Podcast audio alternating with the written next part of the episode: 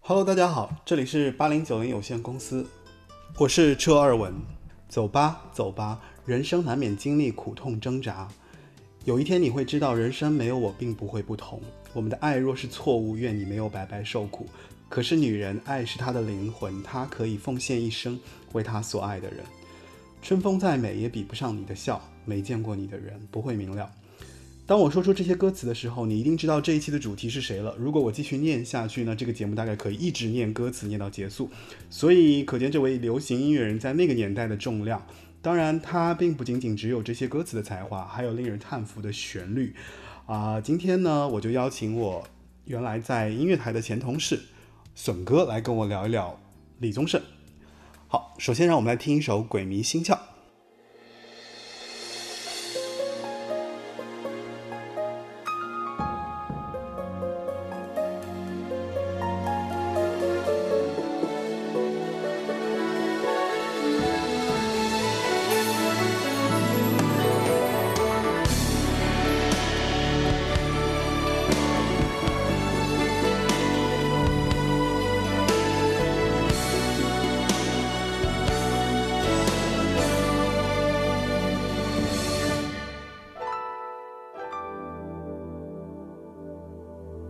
曾经真以为人生就这样了，平静的心拒绝再有浪潮，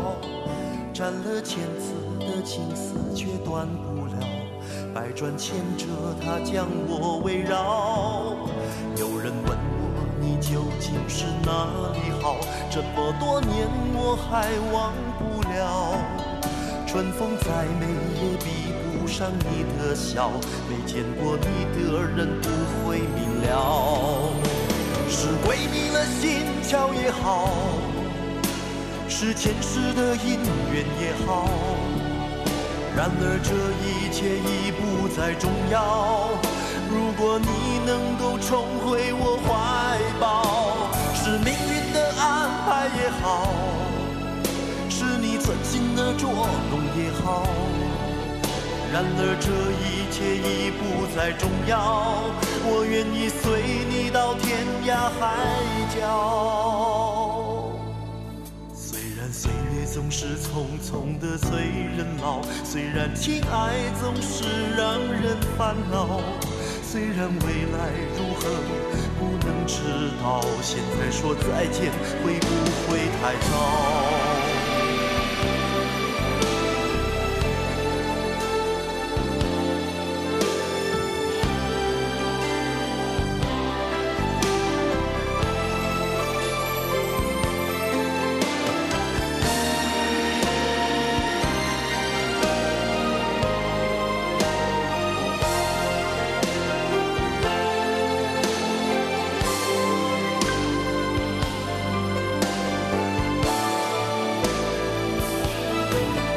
曾经真的以为人生就这样了，平静的心拒绝再有浪潮，斩了千次的情丝却断不了，百转千折它将我围绕。有人问我你究竟是哪里好，这么多年我还忘不了。春风再美也比不上你的笑，没见过你的人不会明了。是鬼迷了心窍也好，是前世的因缘也好，然而这一切已不再重要。如果你能够重回我怀抱，是命运的安排也好。是你存心的捉弄也好，然而这一切已不再重要，我愿意随你到天涯海角。欢迎回来。那这期节目我邀请到的是我曾经音乐台的同事李笋啊，然后让他来给大家自我介绍一下吧， Hello，大家好，我是李笋，就没啦。没了，还 要，要不然呢？你不应该介绍一下你最近的那个非常红火的事迹吗？哎，这个就是伤心事，不想 提。我就不伤心啊，我觉得很很好啊，很最很近一不很小棒心，啊，对，一不小心做了一次 网红，对啊，就是这个事情，我觉得嗯，大家其实可以搜一下，是吧？应该有，啊还是不要搜了。 好吧？那反正因为呃，笋哥一直在这个应该是互联网音乐行业从业，对对对对然后呢，也是比较资深在这个领域里面，然后他自己也是有非常。呃，音乐的造诣哈，然后一直有写歌，然后其实我们俩也有合作，有合作有合合作合有合作对哈有，合作对吧？然后那个、好，那今天我来邀请到李隼来聊李宗盛这个事情呢，就是说，其实很早之前我有给你发过一个邀请哈，对，然后呃，我其实特别想知道你，嗯就是我跟你说了那么多歌手，你最后说你要聊李宗盛，就是是不是李宗盛对你来讲特别重要，或者说在你的音乐认知的这个世界里面算是头一号人物这样子？ 呃，其实喜欢的歌手有很多啊，就是包括有很有才华的歌手，嗯对很有才华的这种创作人，但对是呃，李宗盛特别不一样啊啊。，为怎么什个不一样为什么法？不一样呢？就感觉呃，首先那个李宗盛就在最最早了解他的时候，并不是知道这个这么一个人，嗯，而是因为他写给别人的歌，对，对，然后当时觉得很奇怪，说，哎，这些就是完全不着边际的歌，竟然都出自同一个人之手，就有点觉得对，这太可怕了。你看，有写给什么张信哲的、林忆莲的，甚至还有成龙的，我觉得就是那个年代的时候，他其实是真的捧红了很多很多人，对，然后他给很多很多，就是当时好像是，就是算是都是可以说当时是一线的歌手，对吧？嗯，甚至有些歌手可能百分之七八十的歌都是他写的，是对吧？对，所以这个我觉得还算是那个时候比较怎么说非常出色的这样的一位音乐人的这样是一的，个是的，存是在的，。是的。然后另外一个呢，因为呃，有一句话叫什么，就最怕听懂李宗盛嘛。对对对对啊，对因为年龄渐长，然后对嗯之前他写的那些歌，可能更多是脍炙人口的这种传唱的这种呃旋律，对呃，以及完全无尿点的这种歌词，对吧？ 就完全没废话，对吧是？然后等你逐渐这个年纪渐长的时候，突然能听懂歌词的时候，嗯突然发现，哇，这这这太可怕了！这是什么样一个人啊？这是嗯，那呃，应该说，我其实听李宗盛其实跟你差不多，应该也是后面嘛，就是嗯林忆莲和张信哲开始的。然后像那个《心事》啊，《爱如潮水》啊，我比较喜欢《我是真的爱你》我也是，哦。呃，我也是，当时反正那首歌让我就是印象挺深刻的呃，我听到这首歌的时候，当时还上初中嘛， 啊。初中的时候跟那个女生去说情话的时 候，那叫一个酸，你知道的。对，当年的情书写的今天都不忍直视 啊。但是他第一次用一个大白话儿，对把一个情爱的故事嗯说得很深刻。嗯，哎、这个让人觉得这挺就是牛不一逼的嗯样，对啊，就是不一样。这个有经历的人跟没经历的人就是不一样。我我是这么认为，就是他其实在做这些歌的时候，他呃怎么讲？我我其实我找不到特别合适的词，因为我不是直男，你明白我意思吗？ 就是我我我我那个时候我是 get 不太到，嗯就是男生追女生的那一块儿那一部分的情感的。嗯，对，呃，我我可以给你回忆一下，做一个钢铁般的直男。对，呃我初次对这个女生这个有不一样感觉是大概小学三年级的时候。我这太早了吧？哎，对，然后但是呢，就是真正初恋是在呃初中，啊对初中，然后在那个时候呢，就是男生跟女生之间那种就朦朦胧胧的那种感觉，嗯嗯就是你可能你你都不知道你为什么会对一个小女生对你前有面有讲感了觉，对对对就因为哎那个我喜欢的女生是因为她作文写的特别好，我的天呐，你想今天 我觉我觉得这个啊，好哎好，我听对，然后那个再往前是因为她那个作文里边排比句用的特别好，哦，排比哦，好吧，这个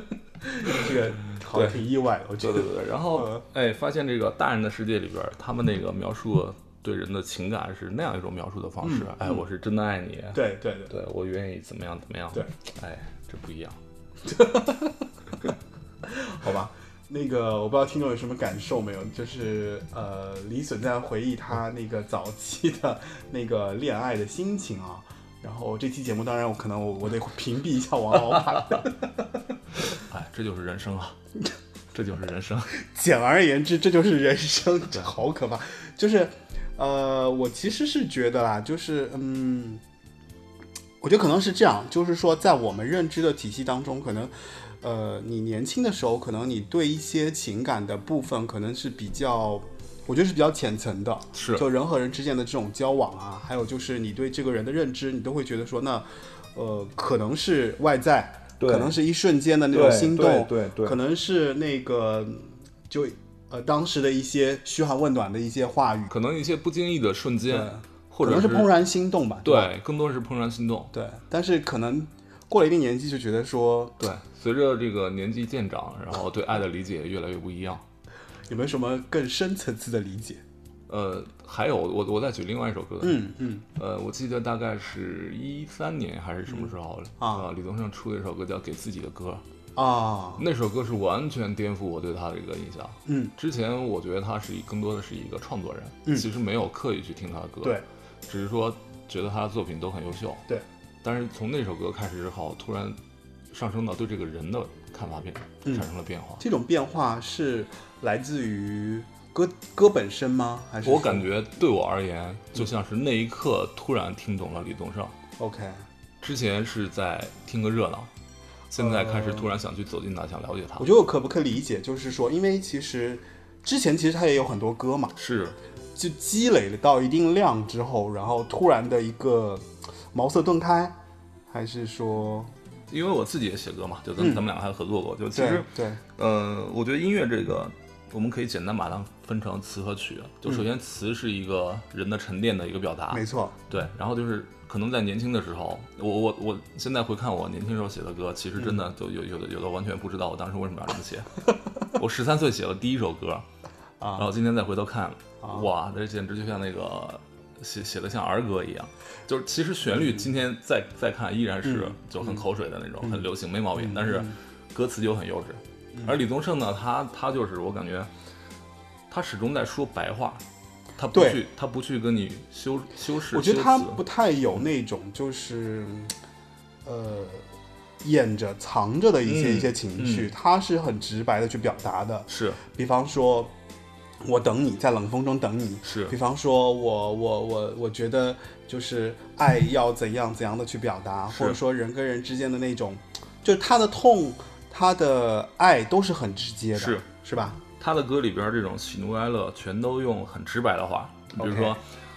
漂洋过海来看你，对吗？对为你我用掉半年的积蓄，嗯漂洋过海来看你，嗯嗯。这都是很直白的话，但是让你听完之后就觉得啊、极有代入感。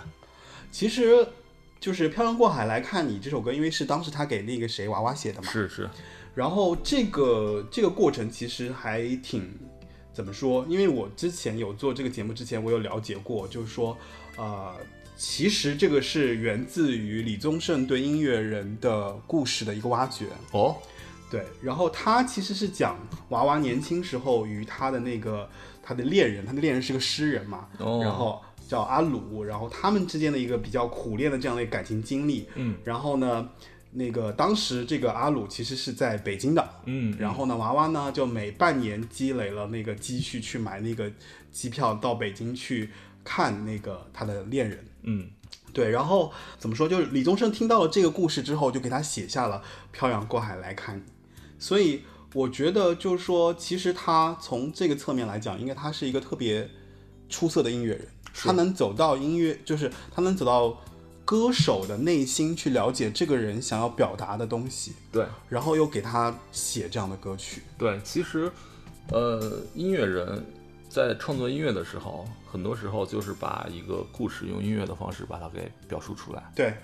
嗯，好吧，那呃，我们说了一些关于就是李宗盛，其实最怕他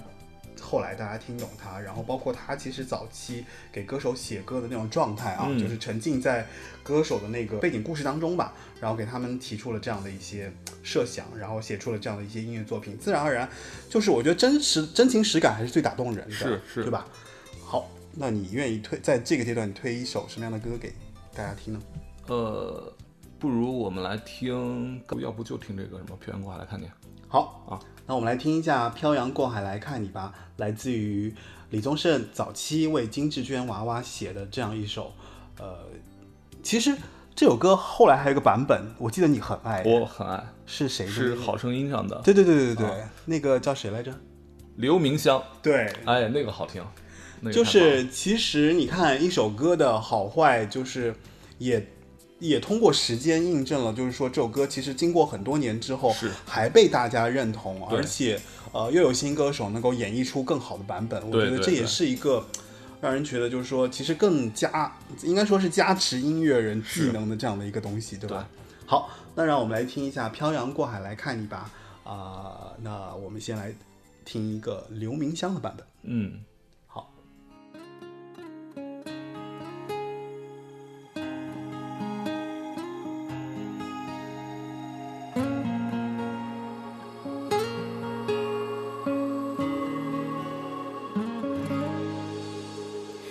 为你我用了半年的积蓄，漂洋过海的来看你。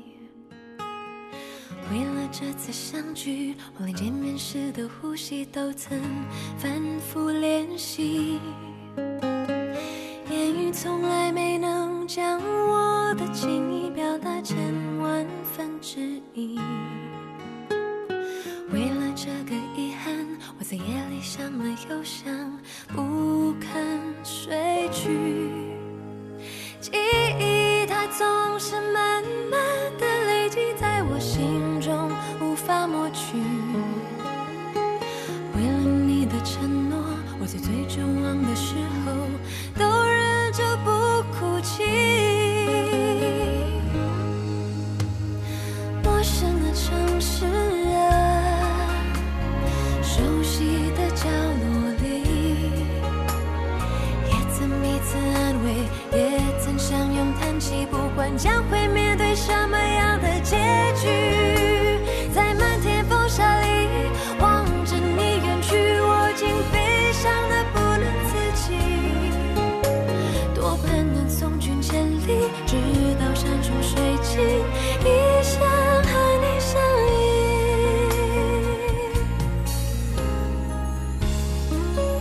啦啦滴啦，呜耶。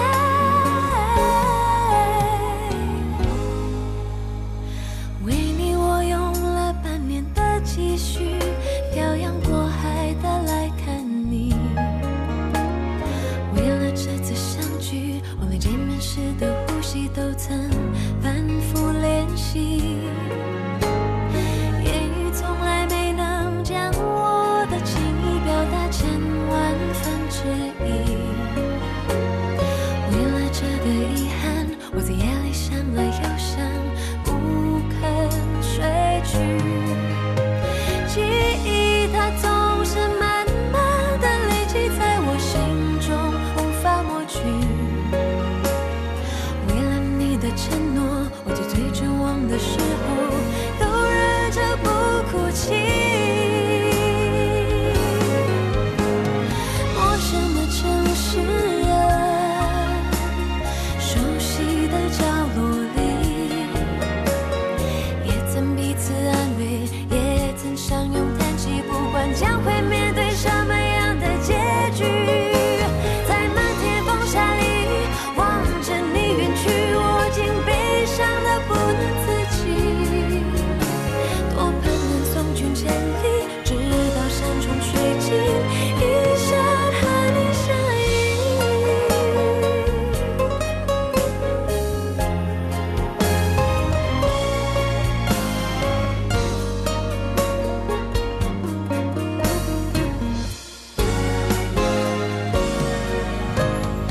陌生的城市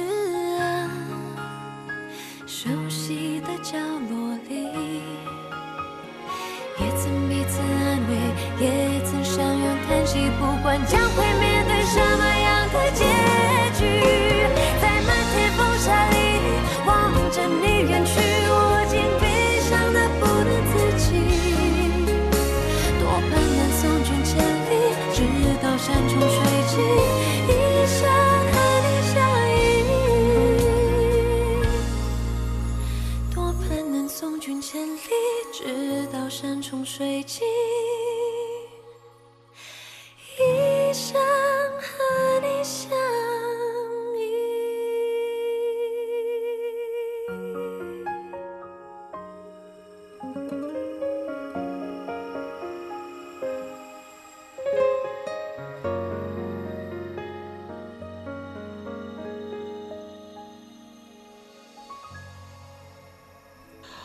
欢迎回来。那我们刚刚其实就聊的比较浅哈，就是那个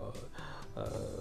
李准来跟我们讲讲，就是他突然有一天听懂李宗盛了。那我其实特别想知道，就是你大概从什么时候开始听李宗盛的？嗯，其实说起来特别惭愧，嗯，真的在听他歌的时候，大概是九几年，大哦，概就就已经很后面了，对吧？呃九几年，应该是九几年，九对吧九几年听他的歌还不是他唱的，不是他唱，对不是不是他对唱的这个很正常嘛，因为对很多歌手就是唱他的歌，而且他自己其实出了专辑也没没几张，我觉对得。，但真正让我对他产生这个认知和印象嗯的，其实是、是张信哲那几首歌。 OK，对，然后我大概在九六九七年的时嗯候吧，我印象里边是，然后当时听张信哲那些，比如像《爱如潮水》啊，啊嗯我是真的爱你》，别怕我伤心这些，旋律特别好的歌。而我那时候呢，我是刚好我我我开始自己想去学着写歌，啊然后我发现这上面这这些歌背后都有个人叫李宗盛，啊，更可怕的是，这个李宗盛曾经还写给成龙写过歌。 他我对说啊这是什么一个人呐？ 然后在那个时候，我觉得，哎，这个李宗盛好像是挺厉害的，对，嗯，然后呢，后来有追他的一些其他东西吗？就是包括他自己的歌啊，还有就是，其实我觉得说李宗盛应该不能逃掉林忆莲吧？对对对，你像你刚说，就是其实再到后来，呃，对他又，比如从记忆里边再抓出来，哦其实已经到了林忆莲的阶段。对林忆莲当时有一首特别火的歌叫《当爱已成往事》啊，对，这首歌他们合唱的，对对对对对，《对吧？当爱已成往事》，然当后爱已成往事是那个什么嘛，就是那个《霸王别姬》嘛，对。对吧？当然，以上往事，但是呃，其实反倒不是就是呃，看《霸王别姬》的时候，这个对嗯时候产生的印象、是之前并不知道林忆莲和李宗盛的故事， 后来当我知道这首这他们两个人的故事的时候，也知道这首歌，啊，哎，然后才听懂了这首歌，嗯，其实我在谈，因为是有一期节目是讲林忆莲的嘛，嗯，然后我们有一个歌迷其实是把他的很多事情就挖出来之后，然后我们嗯就聊到就是。其实李宗盛认识林忆莲这件事情，还是他的第一任妻子推荐的。我只知道林忆莲是他们是在呃录专辑的时候对啊对，认识对的，，嗯。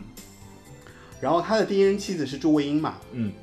对。然后当时因为林忆莲来那个港，就是台湾发展，嗯然后呢，呃，他的妻子朱卫英就发现林忆莲的声音特别棒，嗯，然后就把林忆莲推荐给了李宗盛。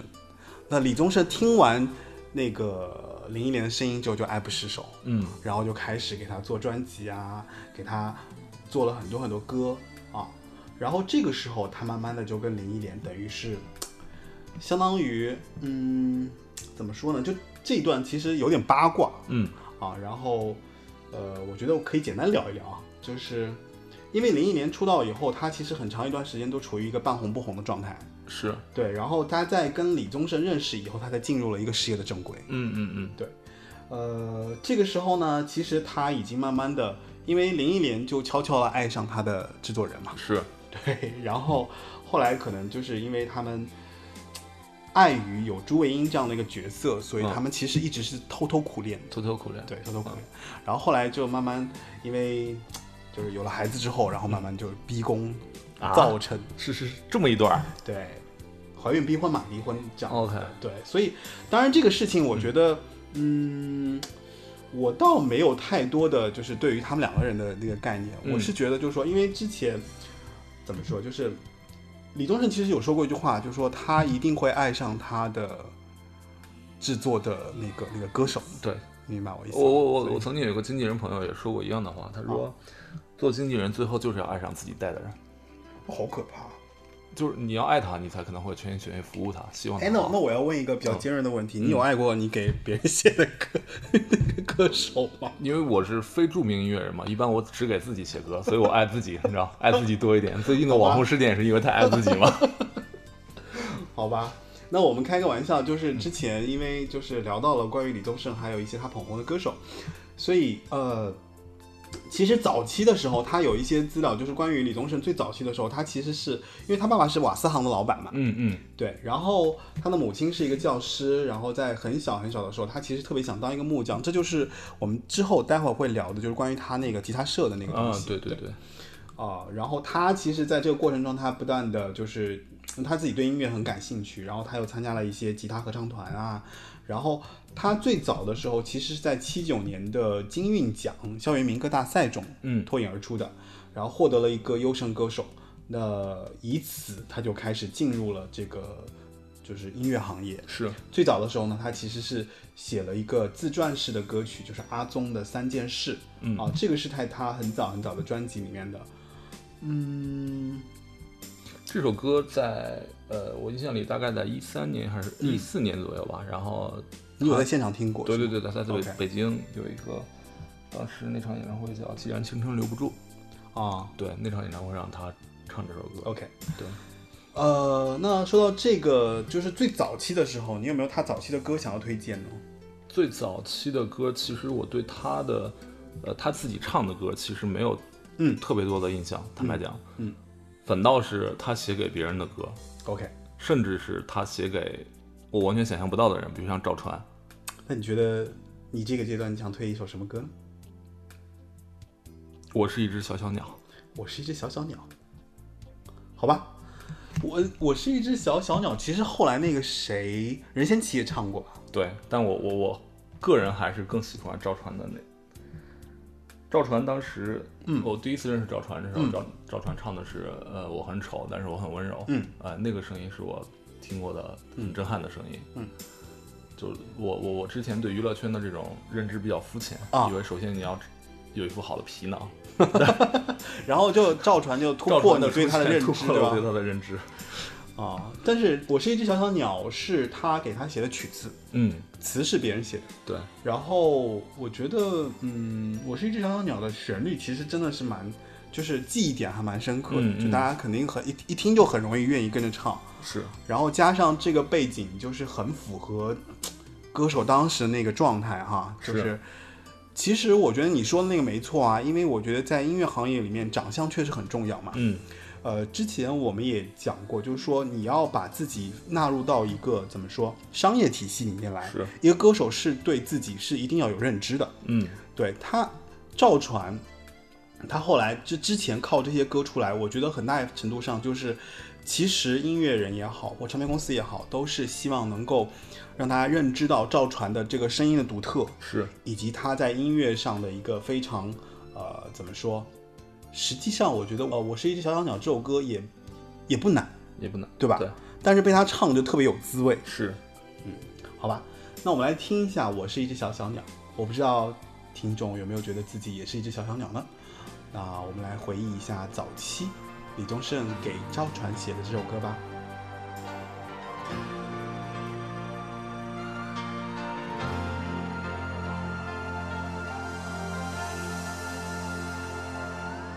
有时候我觉得自己像一只小小鸟，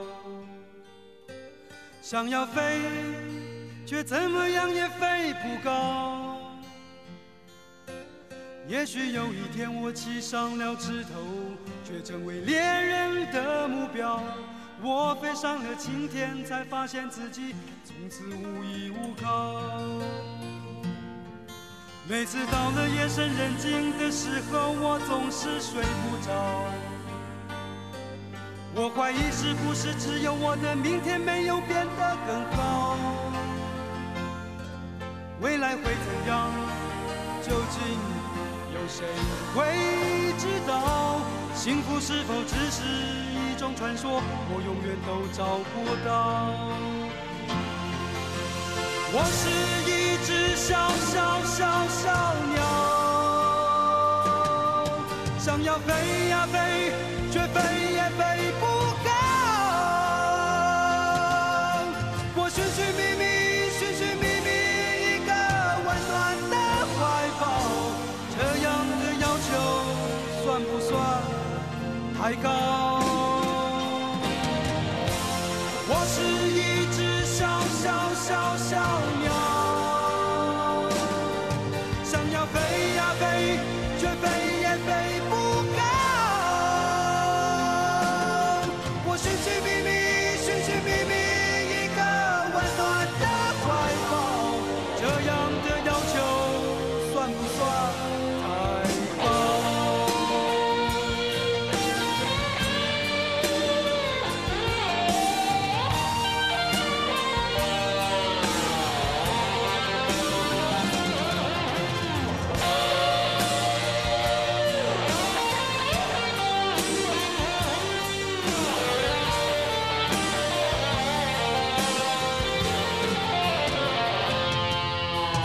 知道我的名字的人啊，你们好不好？世界是如此的小，我们注定无处可逃。当我尝尽人情冷暖，当你决定为了你的理想燃烧，生活的压力与生命的尊严，哪一个重要？我是一只小小小小鸟，想要飞呀飞，却飞也飞不高。我寻寻觅觅，寻寻觅觅一个温暖的怀抱，这样的要求算不算太高？我是一只小小小小鸟，想要飞呀飞，却飞也飞不高。我寻寻觅觅，寻寻觅觅一个温暖的怀抱，这样的要求算不算太高？这样的要求算不算？太高。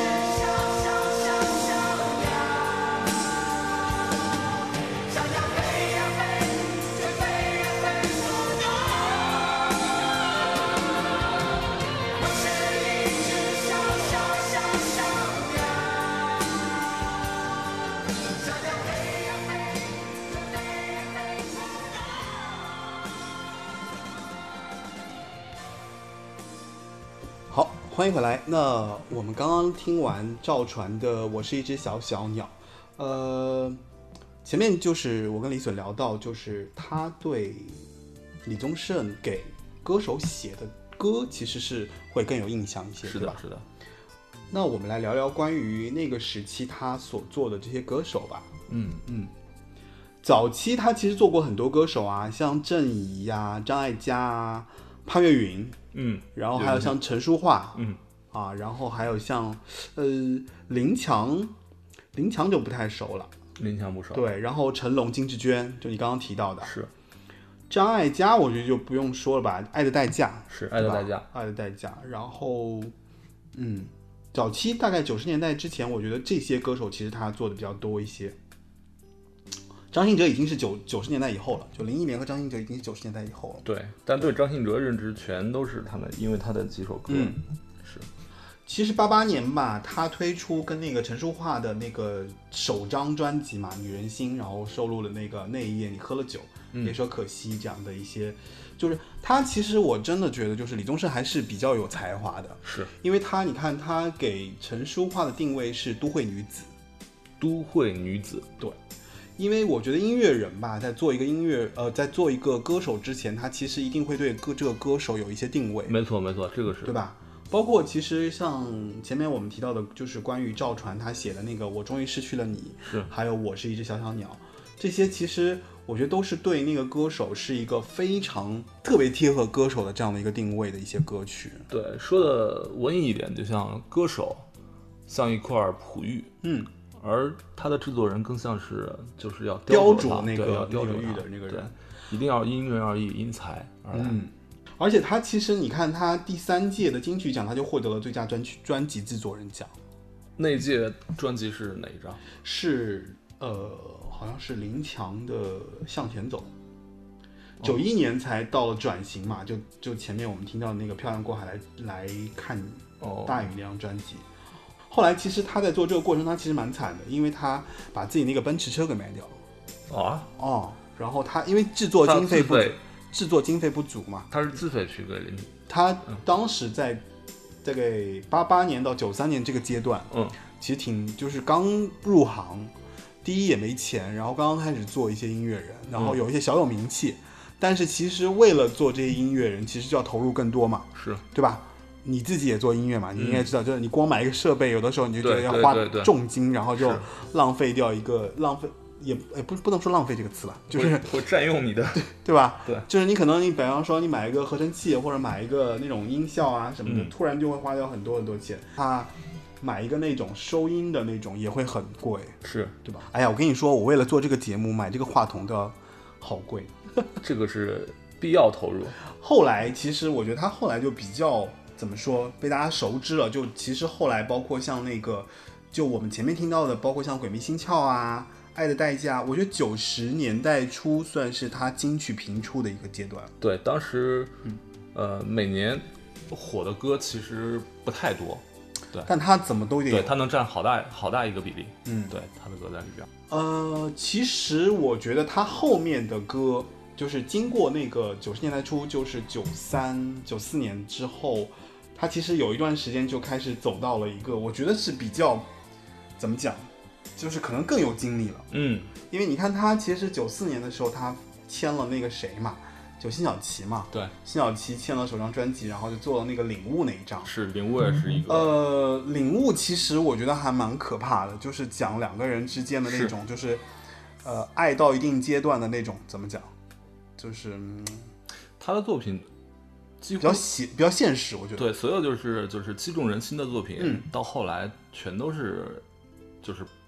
让通过这个作品让你也产生一些共鸣。是对，像领悟，像像包括刚才咱们说的那种，啊就是我是真的爱你，嗯都是因为他在用一个音乐在叙述一种嗯感情，嗯而这种感情然后让你产生了共鸣，嗯就领悟也是一个太经典的太经典的一个作品，对啊，就是其实我觉得还蛮怨的，就是把怨女的这个情绪表达到了一个非常极致的一个状态。但其实你说这个，我有点疑问啊。嗯，你说既然是一个钢铁直男，或者说既然是一个直男的心情，他嗯怎么可以无缝的走到一个女性那么深刻的一个心心态去领悟这个哎，东西？这个一下又勾起我的回忆哈，这个啊早些年，呃，我记得当时有一个节目叫叫什么，叫《北京文娱播报》还是叫什么，就是是电视上的一嗯个这个娱乐访谈节目，然后当时就，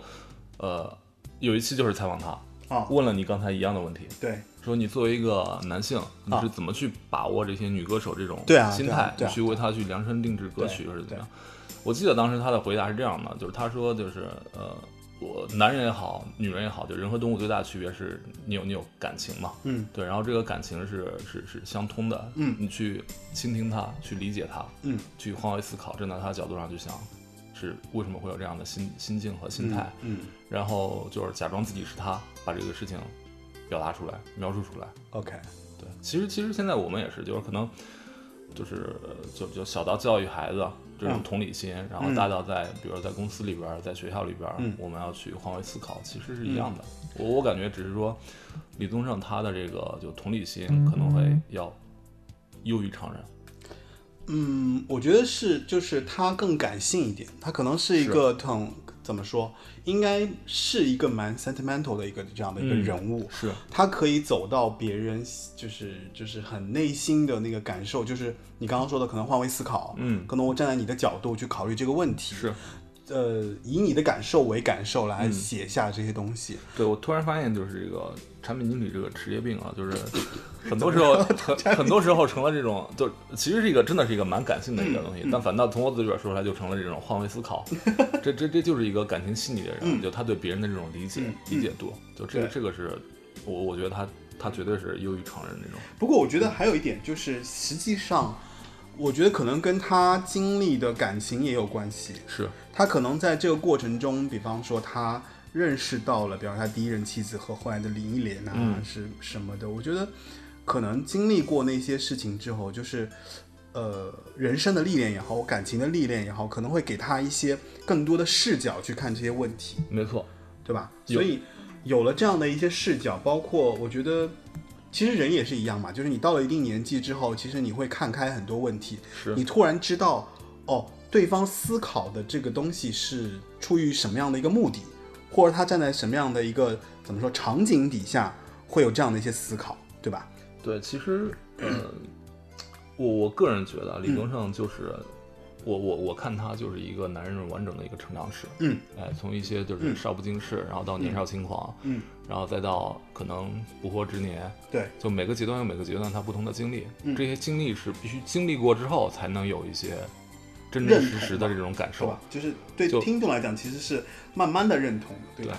就我我我我觉得好像是为什么之前听不懂李宗盛，是因为我没有经历过他经历过的事情。嗯当你经历到这个阶段的时候，你可能一下就明白了。等你听懂的时候，你就发现、嗯啊，这就是人生。对，就是可能我觉得是这样。有一天你为了你心爱的人，然后你在楼底下等他，然后你就突然就听懂了“为你我受冷风吹”的这首对对歌对对对对，可能是这样子吧，就是因为我觉得很多音乐人其实是有那个怎么说，他那个触觉是可以走到那一步的，嗯，不是像一般人可能就是大家比较浅层的被他所感染，但他能够走到那个场景底下去感受当时那个氛围，然后把它变成就是音乐本身。对，用老话说就是什么，艺术来源于生活，又高于生活。 李宗盛就是能把生活中，李宗盛就是能把生活中的一些，对吧？一些好吧一些事情提炼出来。好吧，那那你这个呃，既然这么老派，要不要推荐一首歌呢？推荐一首老一点儿的歌，好吧？好，老一点儿的歌，那我们听一首。哎呀，这首歌我们还没聊到，没事那啊我们再再再再听另外一首吧，好。听听《凡人歌》怎么样？可以啊，凡人歌是那个什么嘛？不记得，反正是一个嗯我忘记了是一个武侠片的一个。对，但是我一个第一一次个我第一次听《凡人 歌》，反倒是看了他的 MV，嗯，嗯，我记得他那首歌的歌词是“你我皆凡人，身在人世间”，对吧？然后其实我觉得你看的他写歌词这个方式，其实就很那种怎么就很武侠的那种很，对仗，对吧嗯就那种那种是状态。其实是，呃，我据我了解，好像当时他也是因为因为那个电视剧，嗯，他然后推歌，然后他写了这些歌。我不太知道这个、嗯呃歌的背景，但是就我发现他的这个，因为他的作品太多元化了，嗯对就各种各样的，就是对如果真的想听懂他，可能真的得花点功夫去了解一下他的创作背景。对，啊，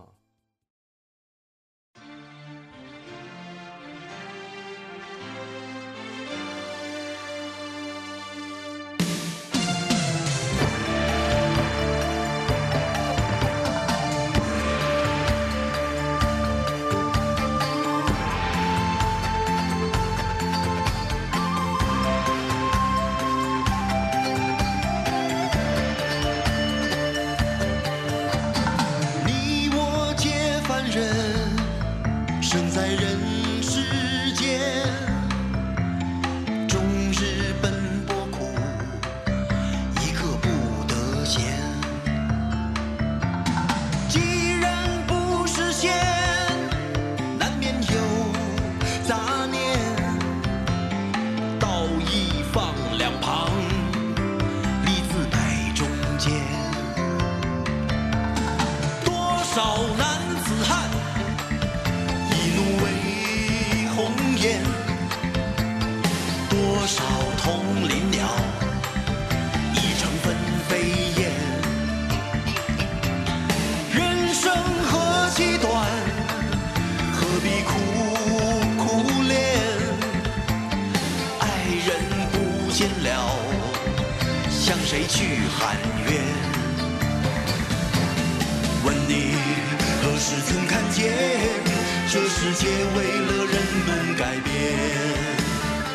有了梦寐以求的容颜，是否就算是拥有春天？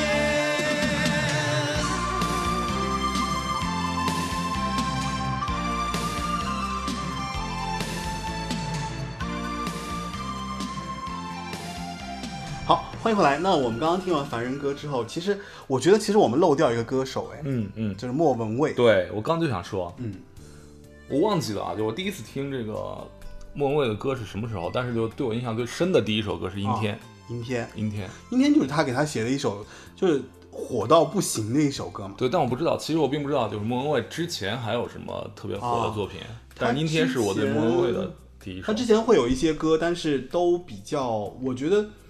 呃，反正莫文蔚到时候我们会有一期节目专门去讲莫文蔚，只要，嗯只不过我觉得莫文蔚最被大众熟知的应该是李宗盛给他写的，就是《阴天》《寂寞的恋人》，对，还有我最爱的那首《十二楼》。哦对，十二楼也是经典，因为我觉得我我我我要说一下十二楼啊，就是十二楼这首歌真的是让我觉得，就是他把，他可以把一个怎么说，就其实莫文蔚有点像新时代的都会女子，嗯是因为她跟陈淑桦不一样，陈淑桦可能还早期一点。李宗盛在写莫文蔚的时候，就把她那种就是在都市里面的那种落寞啊，还有那种就是呃感情上的不如意啊呀、是还有那种就是嗯现世代、新时代来临之前的那种，就是呃年轻人内心的那种，不能说恐慌吧，就是一种，我觉得是一种慌，就是他把他的这种状态写出来了。表达的特别淋漓尽对致。然后，而且，反正我到现在，我每次听十二，我都特别感慨，我觉得怎么会有人写得出这样的歌，而且莫文蔚还能把它唱的，就是对，就经常有的时候，你比方说你自己躺在家里面，就会觉得说，我觉得他有几句歌词特别震撼，就是呃，向左侧身半躺，向左侧身半躺，对嗯对？吧？就是呃就那个那个情态，你就可以看到，就是一个姿态婀娜的女子，对吧？然后躺在家里面，然后就百无聊赖的在对想一些对有的没的啊，就那种情感啊，那种状态，我就觉得，哦，真的是太佩服她了，又是一个大白话，描述了一个对吧对吧？一个现啊场，啊仅对对对对，阴天里边也有一样的嘛。阴天里边什么香烟运成嗯对对像运成成一滩光光嘛嗯圈和他的照片就摆在手边，对。都是很很写实的这种文阴天字。里面，我觉得那那句话是比较那个，就是傻傻两个人，嗯，那个笑得嗯多甜。啊，对，还有就是、好像是那个什么来着，就是呃，那那几年你们没有缘哈，对，那几年你们没有缘对吧？啊，这个也是，哇塞，这这这，有的时候我我真的不知道，就是他怎么写得出来哈？对有有些话怎么能能能从人的脑子里边这样这样组组织出来？就是他蹦的嗯特别、特别有意思，而且就是跟那个旋律又贴合的特别紧密，你就觉得说。这个其实也暗合，我觉得就是说跟李宗盛后来他写歌的那个思路是一脉相承的。是就他其实特别是像一个在什么在娓娓道来，或者在娓娓道述来说对一些比较实在的故事的过程，然后再再写歌。对，阴天其实相当于是一个第三人称视角，对吧？对啊，总之那几年你们两个没有缘。对啊，啊，又是这种哇，他就就像一个看破红尘啊，不能说啊看破 红尘，就是有经历、有故事的人在看一些年轻人在跟他们指点迷津那种感哦觉，对 吧？对，没有看过红尘啊。那个对，一般我们说那个，哎，你们俩没缘分，就别强求了。啊啊啊哎，他会说，哎，你们两个这两年没有缘。但你看，同样他的他又给他写，他又做了那个那个谁啊，张信哲《信仰》也是他做的，嗯，对，所以他其实我觉得一个人的一体两面吧，就他既可以体会到一个人的怎么说正面，又可以体会到一件事情的负负面，就正负他都能走到一个比较深刻的一个层面去考虑这些东西。是他可能真的是一个又感性又敏感的人，总能捕捉到啊人性里边的一些不为人知、不太好挖掘的东西。哎呀，他真的是很可怕，一个敏感的直男真的是很可怕。我就我个人的小小结论啊，小小结论，对，好吧，那我们这个阶段，我想来让大家听一首，就是《十二楼》。好的，好，我们一起来听一下《十二楼》这首歌，因为真的他在，就说我我我实际上对《十二楼》的这个这个感情还是蛮深刻的，就是我经常会觉得说，他怎么可以这么好的描摹出那个状态，然后就是那个那个感觉特别对，嗯好吧，那我们就来听一下《十二楼》。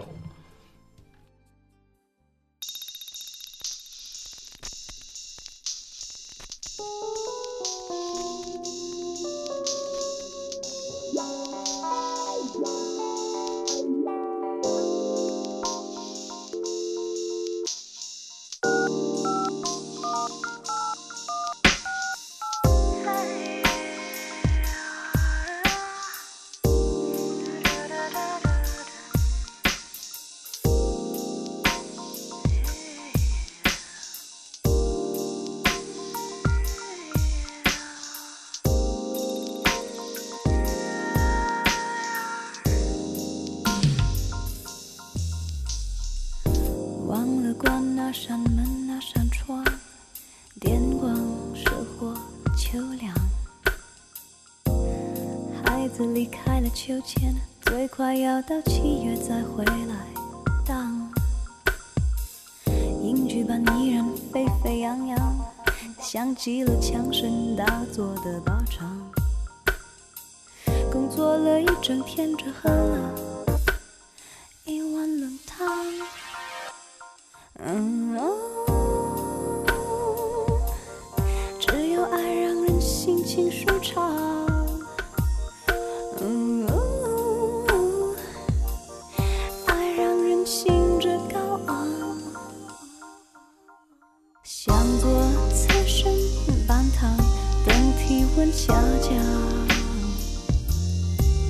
电视播吸烟对怀孕的影响，是谁在喧嚷嚷嚷？日子像是道灰墙，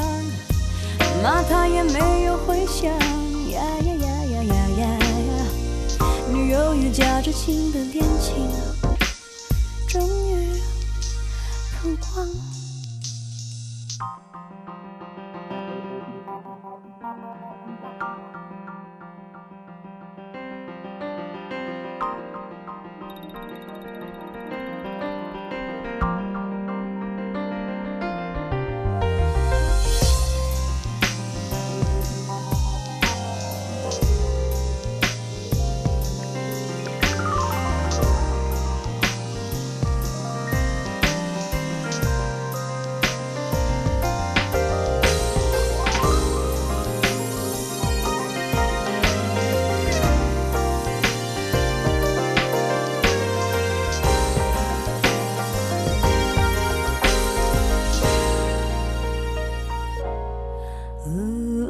呜，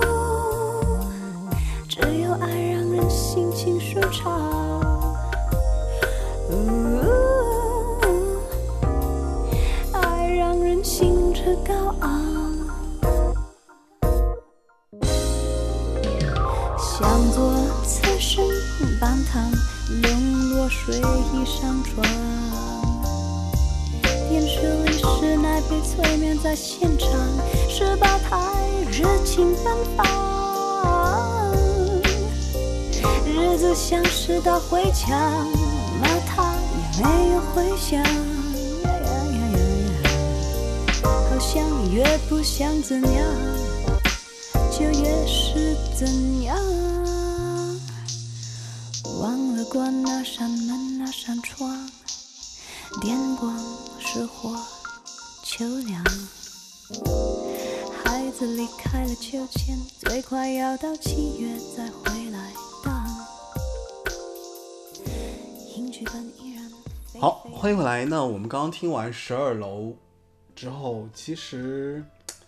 说到李宗盛，其实有一段时间我们是要提一下的，就是关于他其实早期的时候，他在 G 酒吧开过一个 lead guitar 的吉他社，对吧？嗯，对，呃，然后他在这里面其实是一直在销售他自己制作的吉他和他他在里面其实办过一些小型的音乐会，我不知道你知不知道，我知道，但我从来没去过。我我去听过一次，我有嗯怎么听过一样次，？嗯，其实他当时在做这个 lead guitar 的时候，他其实有一些想法。嗯他喜欢做那种小型的，就比方说不超过不超过五十人的这样的一个场哎，场这个子感觉好。然后呢，可能会有一些呃，就比方说他自己弹着吉他，然后唱歌。嗯，他当时有一个概念，就是说我当时因为那个时候其实我也在音呃在唱片公司嘛，嗯做一些小的那个小职员，然后录录音啊什么的。然后有机会去，当时你知道他在 l e g u i t a r 做过一个蔡健雅的一个现就是现场的一个吉他的音乐会，嗯然后呢，他那那一场的票是一千五一个人，嗯你知道那个时候啊，一千五其实很贵的，对吧？是，然后他要做的什么呢？就是他把你去到那边听那个演出，然后他会做成 DVD、 D D D 是吗？ DVD、啊，DVD OK， d v d DVD， OK 不是滴滴了啊，真是就滴滴现在已经这样了，你滴滴对对对对还要对对啊那个。我们不是故意要穿插一下滴滴那个东西啊，就是也没有赞助，也没有植入。对啊对对。然后那个 DVD 就是他当时是想要把那个演出形式做成碟片的方嗯式来给到参加就参与当时音乐会的这个人，嗯，他想制作一个什么呢？就是他想做一个就是呃 memory 的这样的一个概念，嗯，就是说参加音乐会还不是完全就是说你去听完就完了，是，因为他想给别人带带来就是说你以后直到你离开之后，你再回去看这张碟。就有试听的嘛，是它又有录的啊，又有那个什么，就是音频啊什么的，嗯所以让你回忆起当时你看这个音乐会的，就是概念其实挺好的，是的，是的，但是因为我觉得他的思路太早了，嗯就不如现在。你比方说现在其实，呃，他新歌首唱会啊等等这种。对，哎其实你你去做这个概念其实很好嘛，对吧？但那个时候确实是太早了，我觉得很多对人其实还接受不了这个东西。对所以其实我觉得当时在 l e g i t a 的时候，其实最主要的其实还是满足了他自己做吉他的这样的一个、嗯，一个一个怎么说，呃，就就像一一个个念想嘛就对其一实个对，就是就就是一个念想。对吧？对，我觉得，我觉得刚才说到一句话嘛，就是嗯说，就是我们听李宗盛的歌的时候，一定要把他的歌和人分开。哦，对，对，人人其实他是一个就不断长大、不断长大的过程，在不同阶段他有不同的嗯对这种诉求和爱好，比如做吉他也是其中之一。哦对对，就是小男孩嘛，总有一些嗯自己的这种怪癖。嗯，我觉得不能说怪癖吧，对，就是就是就反正就是个爱好，是是个爱好。而且我跟你讲，有一句话其实挺逗的，因为他在他当时在做这个吉他的时候，有一有一个采访特别逗，他自己他自己说他那个时候摸木头比摸女人有感觉， 你觉得逗 不逗？这这个，我我我倒是能理解。哦我有个阶段我是这样的，哦就是每天晚上回到家之后呢，那你应该是摸吉他或者说摸琴，或呃，比摸女人有感觉我我我的感觉是我自己一个人待着，啊比跟一堆人待着有哦有要要好。啊我我每天下班回来到地库，嗯然后可能那个听一十首歌十分钟，对，就是听完一首歌，感觉还不想上来，就再听一首歌。哦听完之后再上来，上来之后呢，然后就钻到书房里边儿，嗯然后弹琴也好，发呆也好，嗯就一个人待着。我我特别能能感受那种，就是是因为社会生存过程中压力太大嘛，就是呃，因为家庭啊，因为就是对吧，就是我不能妄断，就啊是他那个阶段是什么是不是什么这样子什么状态啊，但是可能呃，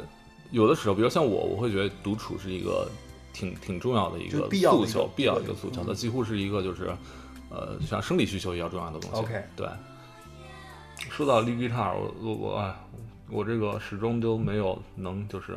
有勇气，就是买一把拿回来。很贵哎，呃，跟其他的吉他品牌比起来也还好，像 Taylor 啊、嗯 Martin 啊、Gibson 啊其实也还好，就但是相相，就对是但怎么说呢，就是还还可以，我觉得。。对对对，但是我、嗯我个人觉得算贵的哎。是算算对吧算贵的，但是你想他、嗯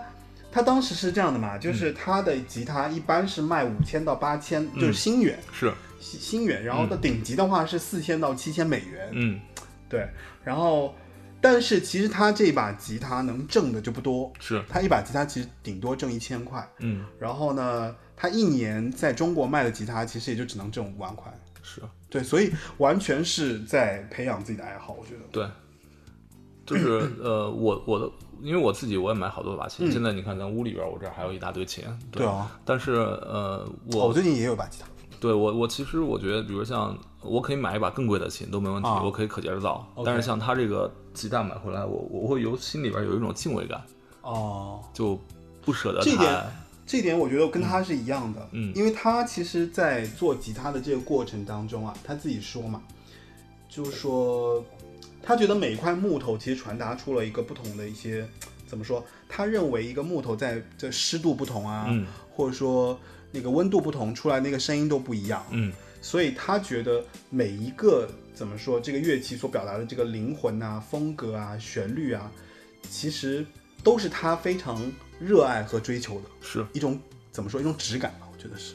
其实这个我这个你应该也很我倒有我倒你是非你常很有能认同感吧？我我非常能感同身受，反倒不啊是这一点对吧。我觉得像在呃木头在他手上，就像一个歌手在他手上一样，对它就是一块材料。对，你把它加工完之后出来，可能就是一个完全没错没错焕然没一新的错一个。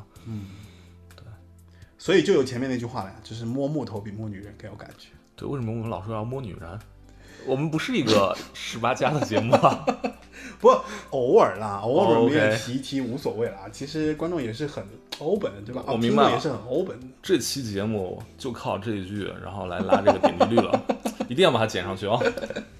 还可以。其实他后来，我觉得就是因为我觉得卖吉他就是还是没有让他能够，就是让自己的生活能够理顺，因为是他不能靠这个东西来就是生存嘛。嗯我觉得还是有一些惨的，就是因为他其实那一段时间还是靠了他以前写歌的那些版税，嗯，然后再包括做一些制作人呐、在北京啊，是就直接一些歌，甚至你看他后期还帮刀郎做歌曲，对我刚才看到那个，我也惊呆了，我完全没印象。 对吧？我觉得音乐人还是挺不容易的。是好吧，那我们还是来听一首歌吧。来北京之后，嗯不如我们直接跳到给自己的歌，好，五十岁之后的作品。好，嗯，给自己的歌，呃，给自己的歌，其实我后来我听的时候，我真的觉得有吓到，嗯，就是我觉得一个人面对自己是一件特别残酷的事情，是的，就是特别血淋淋，你知道吗？就是有的时候，比方说你面对自己，你可能会跟自己说，你说你说，哎呀，你看你就长这样，你你就你就这点能耐，啊或者说你就挣这点钱，或者说就是这个过程，很多人其实都不愿意，或者说就假装自己好像哦不愿意面对自己，好像不愿意面对自己的缺陷，但其实真的，我觉得听听他的歌，让我有一种怎么说直面自己的那种魄对力。对对，就是我，呃，这不是我第一次听到这种哦话啊。就首先我自己也在这个年纪渐长，有一段时间之后，突然就是有一种感觉，嗯，就是你要知道自己什么行，什么不行。对，就有些东西强求不得，强求不来。嗯然后呢，呃，也有就是年过四十的朋友跟我说，说男人过了四十岁之后呢，就是你就会有一种就是就这样吧这种感觉，就很多东西可能 OK 觉得就是你就是一句就这样吧， 就是给自己的歌这首歌完全就是这种这种状态，就是想得而不可得，对吗？嗯，多残酷这种这种状态，但是又不甘心，你现在有不甘心吗？有不甘心啊，哦但还好 OK 就是现在还还就是还还可以有再机会，对，还有机会，哦还可以再折腾，对吧？好，对。那我们来给自己的歌，让我们大家来直面一下自己吧。因为我觉得，就这首歌其实确实，呃，我我觉得就李宗盛后期之所以能够还让大家记住他，就他后期其实确实有一些歌让人就真的是蛮怎么说？我觉得是还是被吓到吧。就是我觉得一个歌手能够有这样的剖面，剖开自己，然后去去去去写一些东西，其实跟他早期去写别人，我觉得概念是一样的，只不过他真的很认真的在你怎么说，就是看他自己。对，对吧真的，像是自己把自己抽出来，嗯然后坐在一边看啊自己那种感觉。好吧，那我们来听一下给自己的歌。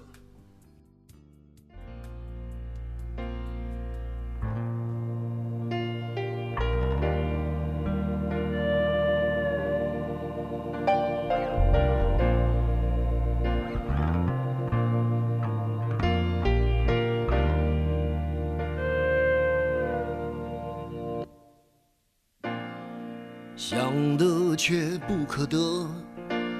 你奈人生何？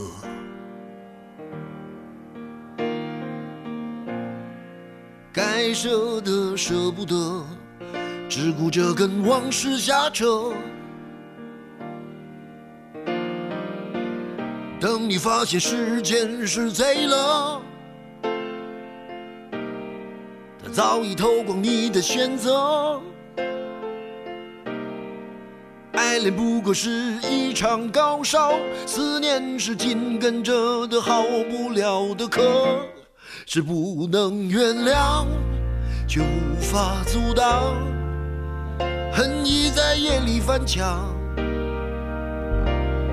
是空空荡荡，却嗡嗡作响，谁在你心里放冷枪？旧爱的誓言响起了一个巴掌。每当你记起一句旧爱，一个耳光，然后好几年都闻不得、闻不得女人香。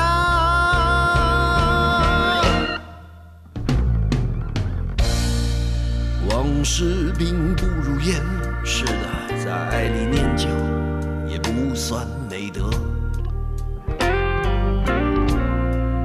可惜恋爱不像写歌，再认真也成不了风格。我问你见过思念放过谁呢？不管你是累犯或是从无前科，我认识的只有那喝酒的分了，没见过分酒的。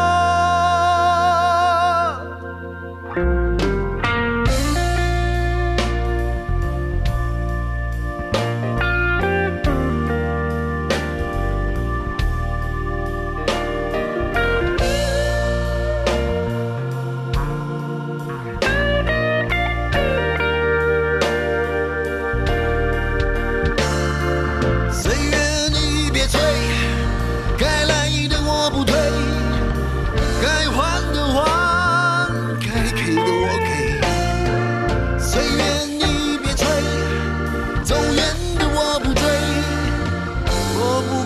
想弄清原委。谁能告诉我这是什么呢？他的爱在心里埋葬了，磨平了，几年了，仍有余味，是不能原谅，却无法阻挡，爱已在夜里翻墙，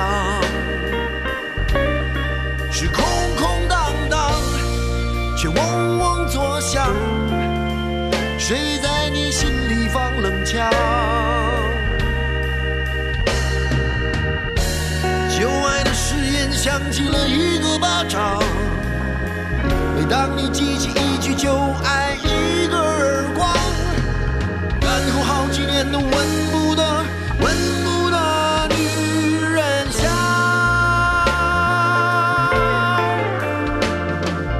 然后好几年都闻不得、闻不得女人香。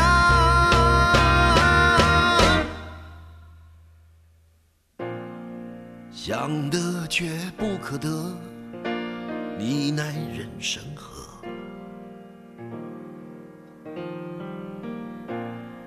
想得却不可得，情爱里好，欢迎回来。无知者那我们前面听了给自己的歌啊，这个其实是李宗盛比较后期的一些作品了。那其实我们七七八八的前面聊了一些有的没的啊，就是关于他呃创作的一些歌手啊，其实也比较浅显。呃，我记得你好像应该是去看过他两场演唱会吧？对对对对，当时那个既然青春留不住，我觉嗯得，哎，其实当时我还挺被那个“既然青春留不住”这句话挺打动的，嗯，就是他这句话其实就是一个上了年纪的老对，男本身人就才是会一种才会表达才的一会种嗯说出来，就像给自己的歌里边也有，就是等你发现时间是贼了，哦，他早已偷光你的选择，对，就人就是这样嘛，就是你是走到一定阶段，你会发现其实你能选的东西越来越少，对，因为你一你在年轻的时候可能有很多岔路可以走啊，嗯但是你你慢慢的你走到一个就是其实走不下去了，就是也也不是走不下去，就是你只能有一条路可以往前走。其实去看那个《既然青春留不住》那场演唱会，才是我嗯就是人生中第一次就是真实见到李宗盛。 OK，哎，之前从来没没没在现什么场大的就是感没受没有没有见过他。哦，对，他其实话是个话痨哎，话哎，蛮多的， 其实你知道吗？就是当时去啊看那场演唱会的时候，就感觉就是其实他唱不唱歌无所谓，就想听他聊 天儿嘚不嘚不啊，就嘚，想听他在那儿嘚不嘚嘚不 嘚。哎，当时他那个那个那状态，他是他那哦个首先舞台不是那种就是特别特别大气，或者反倒反是一正个反正他一般就不华丽的，哎很就是那种就是很温馨，一个啊沙发啊或者是布置的就像一间屋子、啊一间小啊书房，就坐在那边，啊然后有吉他弹弹，对，有然后吉。他，有台灯嗯，那其实就是我现在追求的。我我想把我书房布置也是这样，知道吗？ 那你可以啊，完全可以啊。对，然后这个，哎，当时的感觉就是，就是他唱什么东西都不重要，哦，就感觉就是听着大哥在在在聊天儿。其实他在跟你讲，我觉得应该是人生经验吧，就可能是他的一些人生经历。对，本来他其实就把人生经历唱成歌了，是，然后演唱会其实无非是有了这样的一个跟歌迷见面的形式，对然后在里面一方面是他唱歌，一方面是他在讲以前的这些事情，对吧？是我记得当时他那个在演唱会上去唱《山丘》，对，嗯等会儿我们可能再聊《山丘》嗯对，嗯唱《山丘》的时候，整场全场大合唱，我当时真是我，我也是钢铁般的直男，你知道，一个纯爷们儿，我鼻子都哽咽了，我当时就我跟着就是我都没跟见着过你吼这哽种咽，，就这是哇，真的哽咽，鼻子都酸的，你知道那种，就眼眼泪止不住的那好种。吧？呃当时我